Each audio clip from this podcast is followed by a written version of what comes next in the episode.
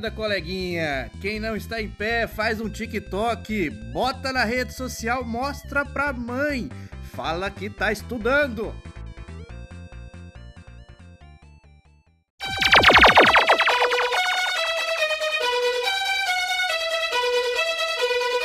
Tá começando mais um Fala Professor!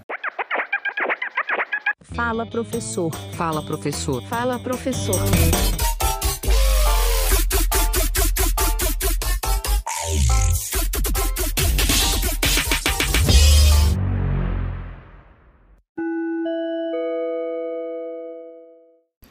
Senhores passageiros da disciplina, o tema de hoje é ética e moral.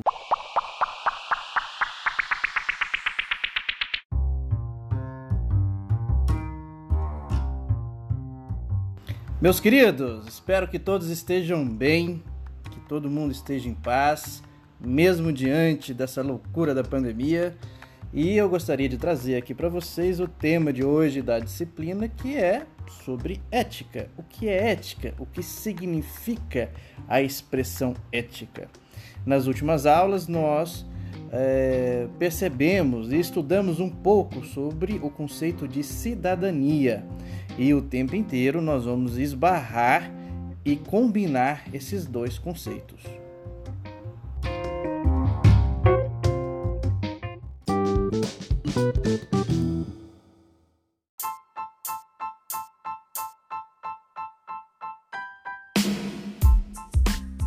Bom, a aula de hoje ela está dividida em dois grandes tópicos: a ética segundo os teóricos e pensadores clássicos e a ética segundo a pós-modernidade.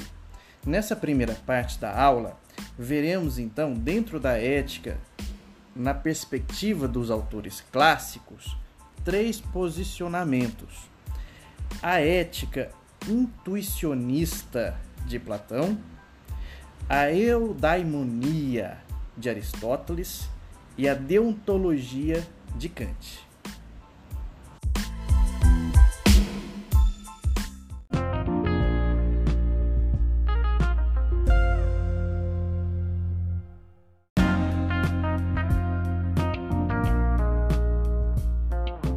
Mas aí alguém me pergunta, professor, só existem essas éticas? ou esses debates sobre éticas? Claro que não. E hoje existe uma polifonia do conceito ética. Existe uma diversidade sobre o que seria essa moralidade ética. E talvez um grande responsável por essa diversidade seja Nietzsche. Ele que pensava a partir de um de uma perspectiva do niilismo, ou seja, Nietzsche defendia que essa ética baseada na moral, na moral religiosa, era uma ética para os fracos.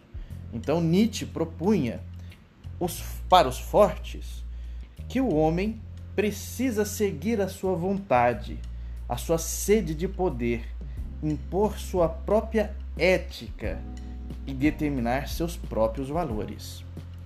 E desde então, vemos de fato uma diversidade.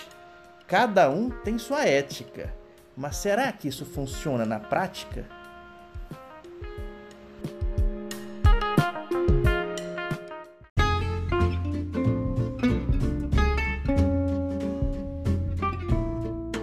Houve então uma explosão perspectivista de cada ator nas relações sociais sobre o que seria ética, um reforço individualista do ser humano, um relativismo sobre o que é moral e sobre o que é a ética.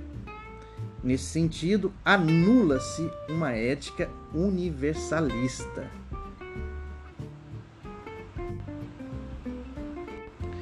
E aí temos então uma valsa das éticas, aproveitando a metáfora de um autor chamado Etgoyer.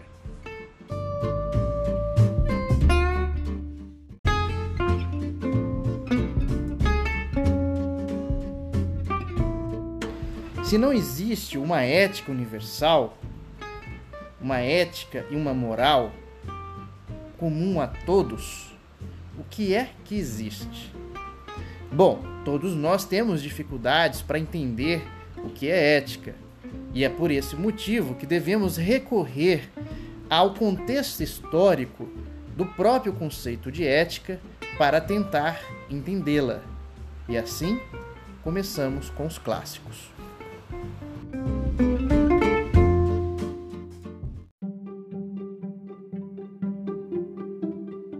Bom, o conceito etimológico da palavra ética é algo que nos remete a dois sentidos.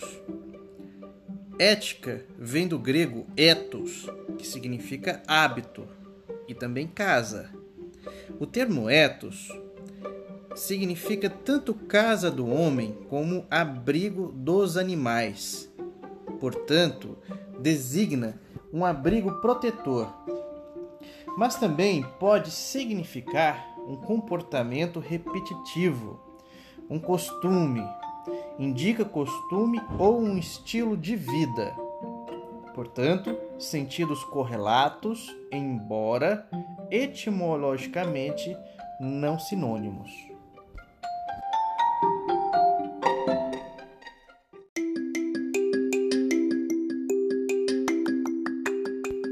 Perceba como moral, na tradução grega, está correlacionado também com o sentido de ética.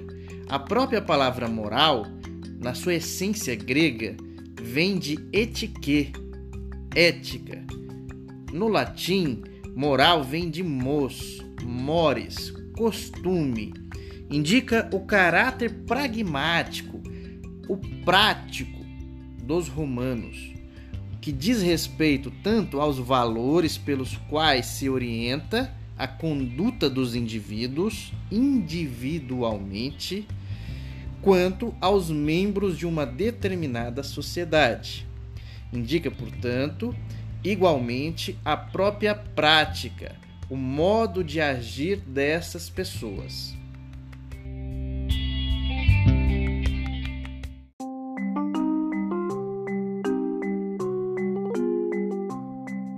Sobretudo quando eu falo sobre a moral em sua prática, eu não estou falando sobre uma condição do que é prático no sentido da profissão, mas na prática de um bem, de uma boa conduta.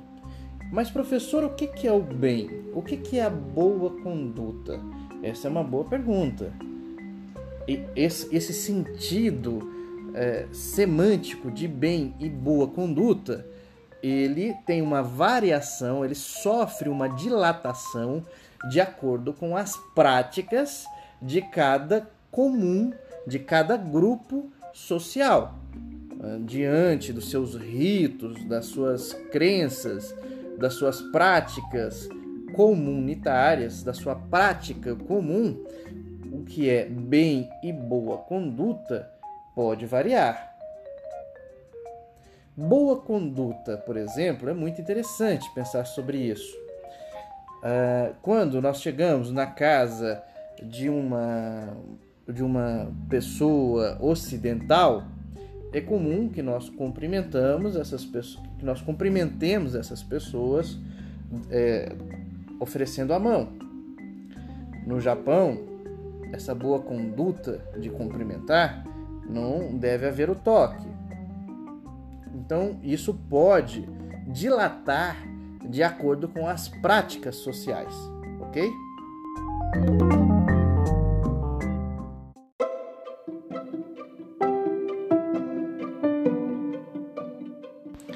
Professor, o que isso tem a ver com a ética clássica? Bom, para entender um pouco melhor sobre isso, precisamos afinar a nossa orquestra.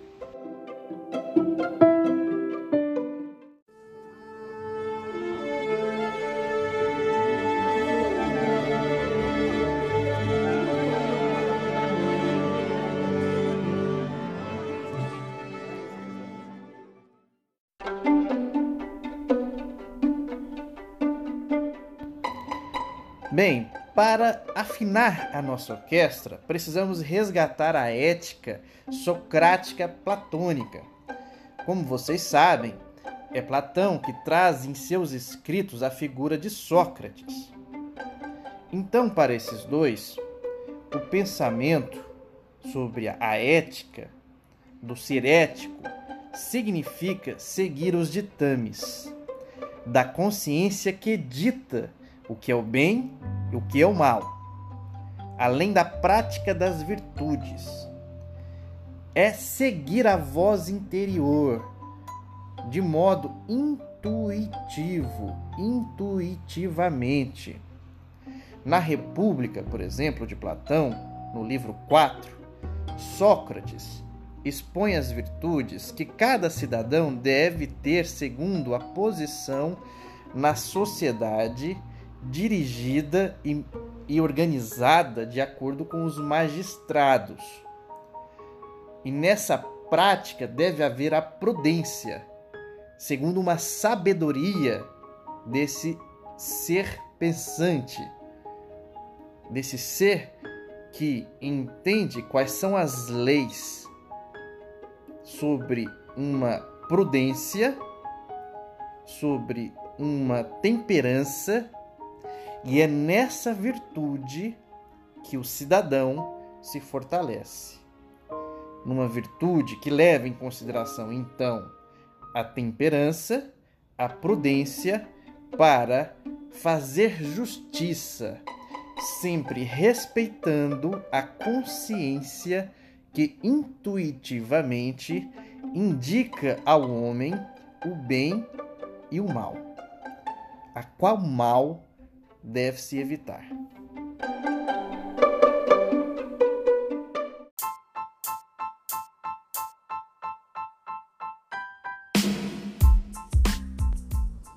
Bom, então vocês acabaram de ouvir sobre a ética de Sócrates e Platão e vamos entender um pouco agora sobre a ética aristotélica ou a ética eudominista.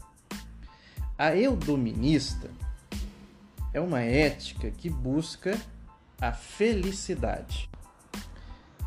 Então, é, na obra Ética a Nicômaco, da autoria de Aristóteles, o homem sempre busca um fim, a saber, o bem. E de forma geral, o homem sempre busca eh, esse bem em categorias, por exemplo, a saúde, o dinheiro, o prazer, o poder. Tudo isso em busca de sua felicidade, que é a eudemonia. Mas o bem que traz felicidade ao homem não deve ser efêmero ou que dure pouco pois saúde, dinheiro e poder podem acabar facilmente, independentemente do querer do homem. E hoje nós sabemos, né, gente? A quantidade de pessoas que buscam o efêmero é algo que adoece a sociedade.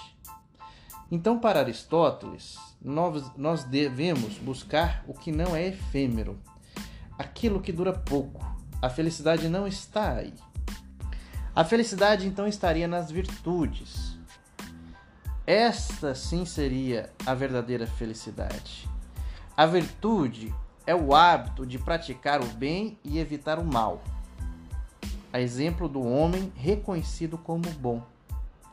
Nesse sentido, podemos citar a liberalidade, a prodigalidade, a magnificência, a honra, brandura, amizade, a sinceridade, a sagacidade.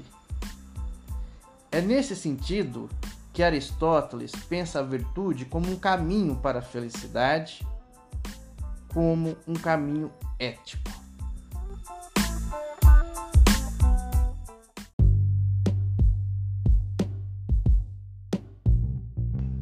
Por último, e não menos importante, na nossa caminhada entre os autores clássicos, eu gostaria de trazer aqui os fundamentos da Metafísica dos Costumes, uma obra de Kant, que é interessante para entendermos uma ética a partir de uma razão, de uma razão fundamentada. Nós sabemos que Kant é o pai dessa argumentação racionalista, né? nesse sentido de trazer a razão como uma faculdade prática para a ética. Então, para Kant, a ética se pauta na boa vontade, em um dever pelo dever, em ter um dever, mas fazer esse dever com boa vontade. E isso obedece um princípio do querer. Não basta fazer o seu dever, tem que se ter boa vontade. E obviamente esse dever é a necessidade de uma ação por respeito à lei. E é nesse sentido que talvez Kant tenha sido um dos últimos autores a tentar pensar uma ética universal. Kant entendia que o dever deve guiar as ações do homem a partir da razão e ela deve ser universal, independentemente da cultura em que o indivíduo se insere.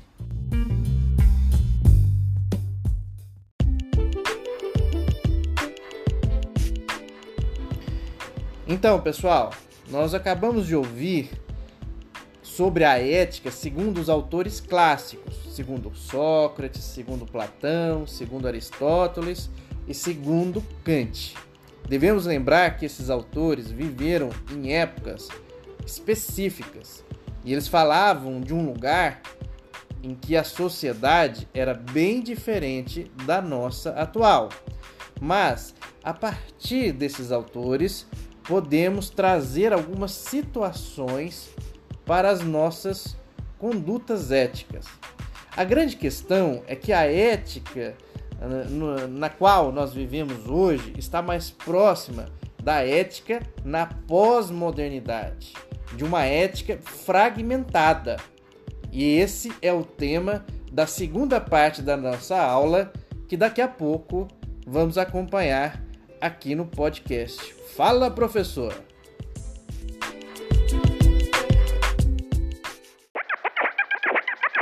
Fala professor, fala professor, fala professor.